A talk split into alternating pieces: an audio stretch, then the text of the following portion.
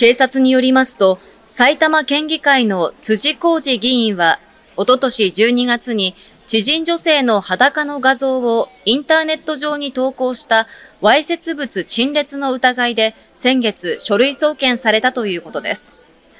神奈川県警がサイバーパトロールで画像を発見し捜査を進めたところ、辻議員の携帯から投稿されていることが分かったということで、辻議員は調べに対し容疑を認めているということです。本当に申し訳ございませんでした。おそらく飲酒をしていたので、あのまあ、そういった軽率なあの行動をしてしまったというふうに、まあ、自分では思っております。辻議員は今日午後取材に応じ謝罪した上で、自身の身体については、様々な方と相談をしながら、適切な時期に適切な判断をしたいと話しました。輪島市の白米千枚田です。日本海を望む斜面に1000以上の棚田が連なり、美しい景色が広がる場所なんですが、ここも地震による被害を受けました。白米千枚田は棚田のあちこちに亀裂が入り、現在は手つかずの状態になっています。地震により道路が寸断され、一時孤立集落となったこの地区では、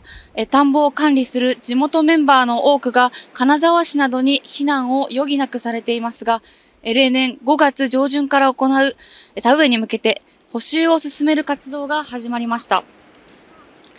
棚田の修復のためのクラウドファンディングでは、目標となる1000万円が集まっていて、できるだけ多くの米を今年も作れるよう作業を進めるということです。一方で、石川県では依然として地震の影響が続いていて、県が発表した意向調査では、旅館やホテルなどに二次二次避難しているおよそ1800世帯4200人のうち7割近くが、自宅が損傷して戻れないと回答しました。地震から明日で2ヶ月。復旧の動きがある一方で、被災者の生活が戻るには、まだ時間がかかりそうです。前橋市と桐生市を結ぶ上毛電鉄で今日デビューしたの、デビューした800型はおよそ20年ぶりとなる新型車両です。東京メトロ日比谷線で4年前に引退した03系を譲り受けたもので、日比谷線時代の8両編成を先頭車のみの2両で走れるよう改造しました。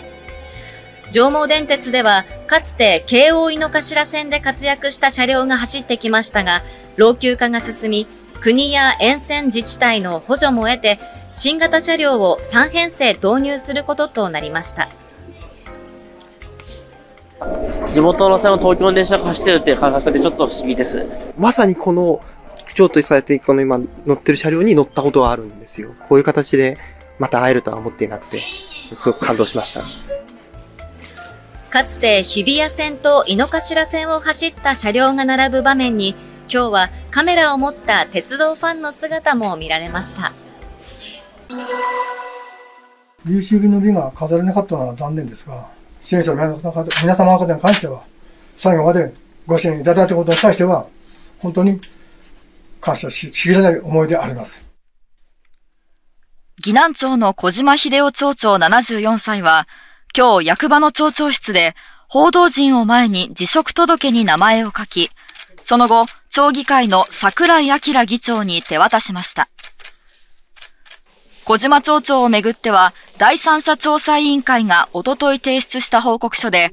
少なくとも99のセクハラ行為などがあったと認定されていました。報告書について小島町長は、調査について中立性が保たれていないと主張しつつも、一部のセクハラ行為などを認め、昨日夜、来月5日で辞職する意向を示していました。終わりを受けば全てよしと言いますが、その真逆になってしまったもんで、町民の皆さんに迷惑かけたことは申し訳申し訳なかった。小島町長の辞職については、明日開かれる議会で同意される見通しで、来月5日で辞職することになります。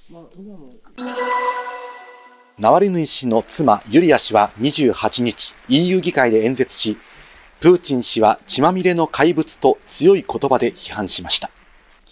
さらに自らが引き継ぐとしている民主化活動への支援を訴えました。明日3月1日にはモスクワでナワリヌイ氏の葬儀が行われる予定で、当局の締め付けについて懸念を示しました。ナワリヌイ氏側は1日の葬儀はモスクナ市内の教会で行われるとしています。SNS にはナワリヌイ氏との別れの場所とする投稿が上がっていて、死を悼む人が集まる可能性があります。ナワルヌイ氏が埋葬される墓地は、教会から歩いて30分ほどの場所にあり、